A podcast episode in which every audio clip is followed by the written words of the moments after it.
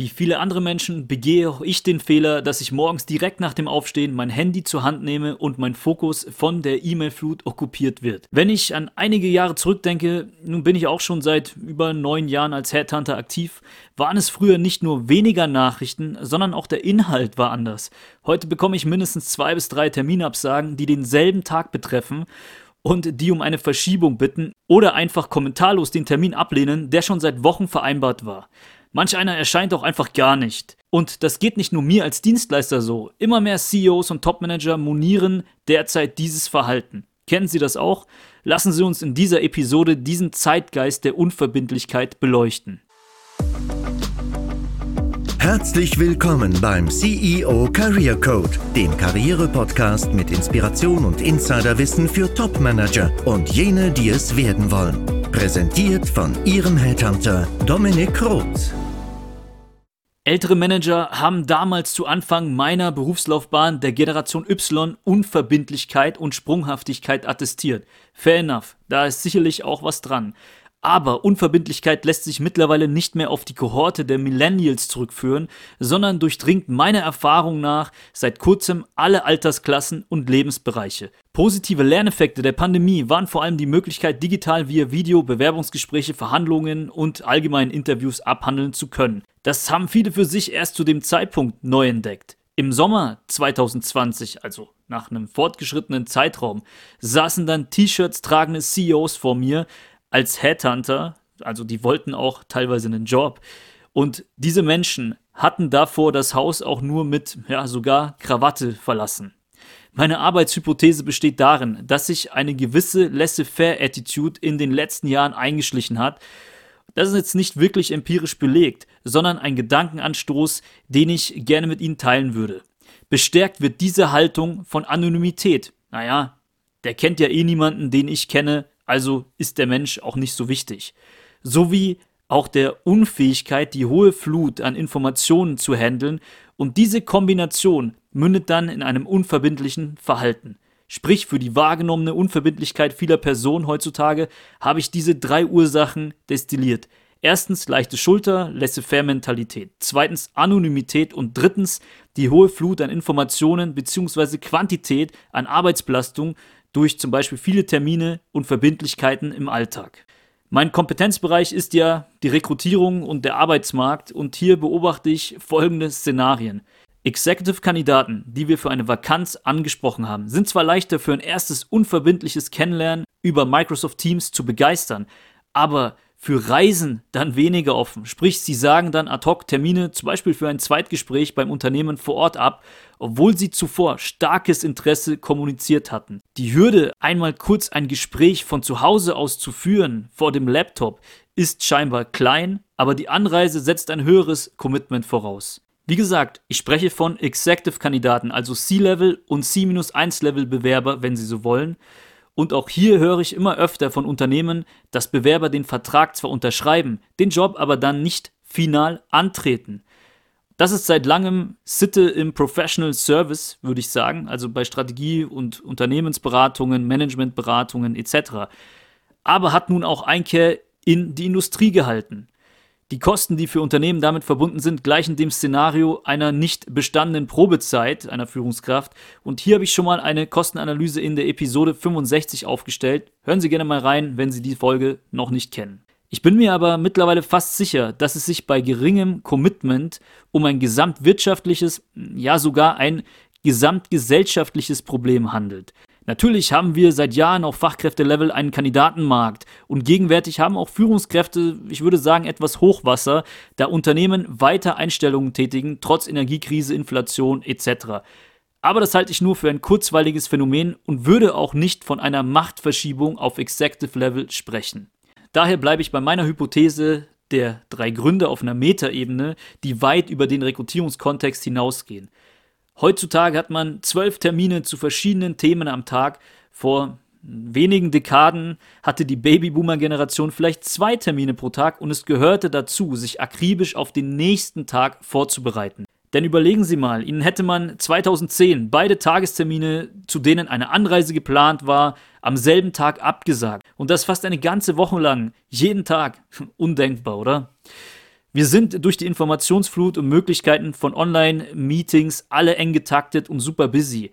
Wenn jemand einen Termin kurzfristig am selben Tag auf eine andere Zeit verlegen möchte, erzeugt er eine Kettenreaktion bei seinem Gesprächspartner und einen Dominoeffekt der Kalender. Der von der Verschiebung betroffene Gesprächspartner muss ja auch seinem Gegenüber dann den Gefallen abbringen, dessen Termine zu verschieben. Und alles gemäß der Priorität, wie wichtig mir der andere bzw. der Termin ist. Aber lassen Sie uns auch gerne mal den Arbeitskosmos verlassen. Ich behaupte durch die Bezeichnung Zeitgeist, dass es sich mittlerweile um ein gesamtgesellschaftliches Problem handelt und ein paar kurze Impulse dazu, die Sie gerne auch nochmal für sich selbst reflektieren können. Man möchte zum Beispiel abends ausgehen und der Organisator in der Gruppe reserviert Tische in mehreren Restaurants. Die Gruppe entscheidet sich dann kurz vorher spontan, welchen man wählt, wobei man natürlich die nicht gewählten Alternativen auch nicht immer absagt. Noch ein Beispiel im privaten Bereich. Streits werden über WhatsApp ausgetragen, mit der Konsequenz, dass auch Freundschaften über diese Kanäle beendet werden. Gehen wir mal auf die Partnerwahl ein. Man nennt uns Generation beziehungsunfähig, da man auf Plattformen wie Tinder mit nur einer Fingerbewegung neue Alternativen erhält und vor allem Menschen einfach wegwischen und vergessen kann. Generation beziehungsunfähig trifft fast den Kern, denn das Wort Generation ist deplatziert. Es betrifft meines Erachtens die gesamte Gesellschaft, alle Altersgruppen. Vielleicht gibt es graduelle Unterschiede, aber das Verhalten auf Executive Level im Arbeitsmarkt habe ich Ihnen ja vorher auch skizziert. Es ist zwar nicht mehr der Jahresanfang, aber vielleicht nicht zu spät für gute Vorsätze. Ich möchte mit dieser Episode einfach nur meine Gedanken teilen und habe vielleicht auch ein paar Tipps aus verschiedenen Gesprächen herausgearbeitet, die Sie gerne für sich auch nochmal reflektieren können. Erstens im Rekrutierungskontext, was natürlich als Headhunter mein Home-Turf ist, rate ich zu folgendem. Kontakt und Transparenz schafft Vertrauen. Das ist das Erste. Wir dürfen unternehmensseitig auch nicht davon ausgehen, dass ein Bewerber vor und auf Basis eines ersten kurzen Kennenlernens schon maximal von uns begeistert ist, sondern müssen möglichst viele Kontaktpunkte im Prozess einbauen. Also vor dem ersten Kennenlernen führen wir Headhunter beispielsweise einen Briefing Call durch, als ein Kontaktpunkt. Ein weiterer ist dann das sogenannte Debriefing nach dem Gespräch. Wir geben maximale Transparenz über den anstehenden Prozess und erhöhen zugleich, wie gesagt, diese Kontaktpunkte. Damit ist nicht gemeint, dass man den Kandidaten quer durch Europa für verschiedene Gespräche jagt und äh, viele Bewerbungsgespräche auch stattfinden müssen. Aber kurz gehaltene Kontaktpunkte schaffen Vertrauen und eben auch Transparenz. Und einmal die Hürde des Anreisens sollte zumutbar sein und sollte dementsprechend auch eingebaut werden. Ja, und zwar, wenn das Unternehmen im ersten Gespräch auf Werbung und auf die Attrahierung des Kandidaten einen Fokus gelegt hat. Das ist eben mein zweiter Punkt.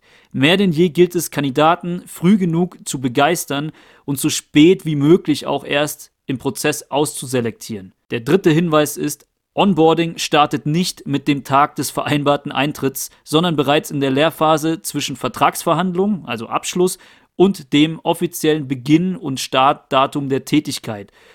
Um diesem Phänomen des Nichtantretens vorzubeugen, kann zum Beispiel der neue Chef bzw. das neue Teammitglied bereits vorher intern vorgestellt werden, an Veranstaltungen teilnehmen etc. Es geht darum, weiterhin das Commitment zu sichern und kein Vakuum entstehen zu lassen. Ein gutes Beispiel für Überzeugung und Commitment im Bewerbungsprozess habe ich bei einem Kunden in der Nähe von Frankfurt erlebt.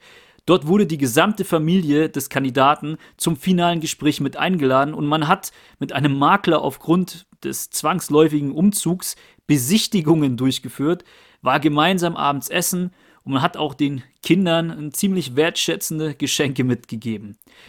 Das war ein Erlebnistag und wir konnten den Kandidaten für einen Head of Finance gewinnen, also C-1-Level-Ebene, obwohl er ein Gegenangebot als CFO in seiner Stadt vorliegen hatte. Das ist natürlich ein Ausnahmebeispiel, aber dient vielleicht zur Inspiration. Ich selbst setze verstärkt Deadlines und nutze Verknappung, zeitlich oder allgemein ressourcentechnisch. Zum Beispiel ist mein Angebot nur bis zum Tag X gültig und daran halte ich mich. Verknappung konterkariert die Haltung vieler, die sich viele Möglichkeiten einfach mal offen lassen wollen und sich nicht zu früh entscheiden wollen. Oder fordert auch jene heraus, die einfach verlernt haben, sich zu entscheiden. Verknappung kommt Ihnen vielleicht bei den ersten Malen etwas drastisch oder dreist vor, ist es aber nicht. Es macht das eigene Angebot sogar noch attraktiver. Oder wieso nutzen Rolex und andere Luxusmarken diese Strategie seit Jahren? Außerdem gilt für mich mehr denn je, wer schreibt, der bleibt. Mündliche Absprachen geraten durch die Quantität an Arbeitsaufwand und dem Informationsoverload in Vergessenheit. Und zu guter Letzt, als Kandidat auf Jobsuche, habe ich auch einen Tipp für Sie. Leiten Sie aktiv und so verbindlich wie möglich den Verbleib nach einem Gespräch mit den Entscheidern ein. Wenn es heißt, wir melden uns nächste Woche bei Ihnen, begegnen Sie mit den Worten, wann genau, lassen Sie mal die Kalender übereinander legen, jetzt wo wir schon zusammensitzen, und einen Termin für ein kurzes Feedbackgespräch finden.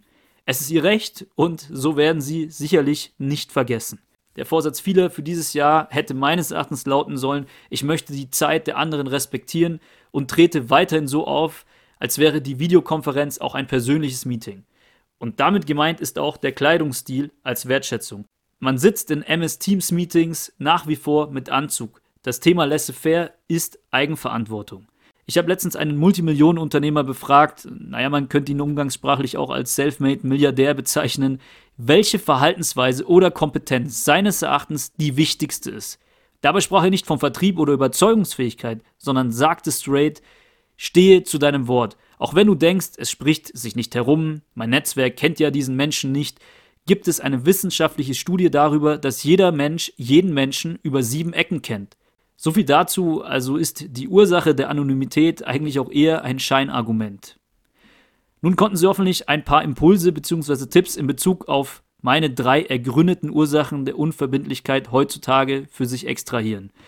Für mich sind die drei Gründe nach wie vor leichte Schulter, Laissez-faire-Mentalität, erstens, zweitens Anonymität und drittens die hohe Flut an Informationen bzw. die Quantität an Arbeitsbelastung. Wenn Sie als Unternehmen Führungskräfte suchen und mit diesen Themen strugglen oder Sie als Führungskraft selbst in der Neuorientierung sind, sehen Sie gerne mal in die Show Notes dieser Episode. Dort finden Sie meine Kontaktdaten verlinkt. Wir erklären Ihnen dann gerne unsere Angebote, in denen wir Tipps im Umgang mit Unverbindlichkeit prozessual schon abgebildet haben. In jedem Fall freue ich mich, wenn Sie den Podcast abonnieren, um keine Folge zu verpassen, denn wir behandeln Karriere auf einer ganzheitlichen Ebene. Bis zum nächsten Mal, Ihr Dominik Roth.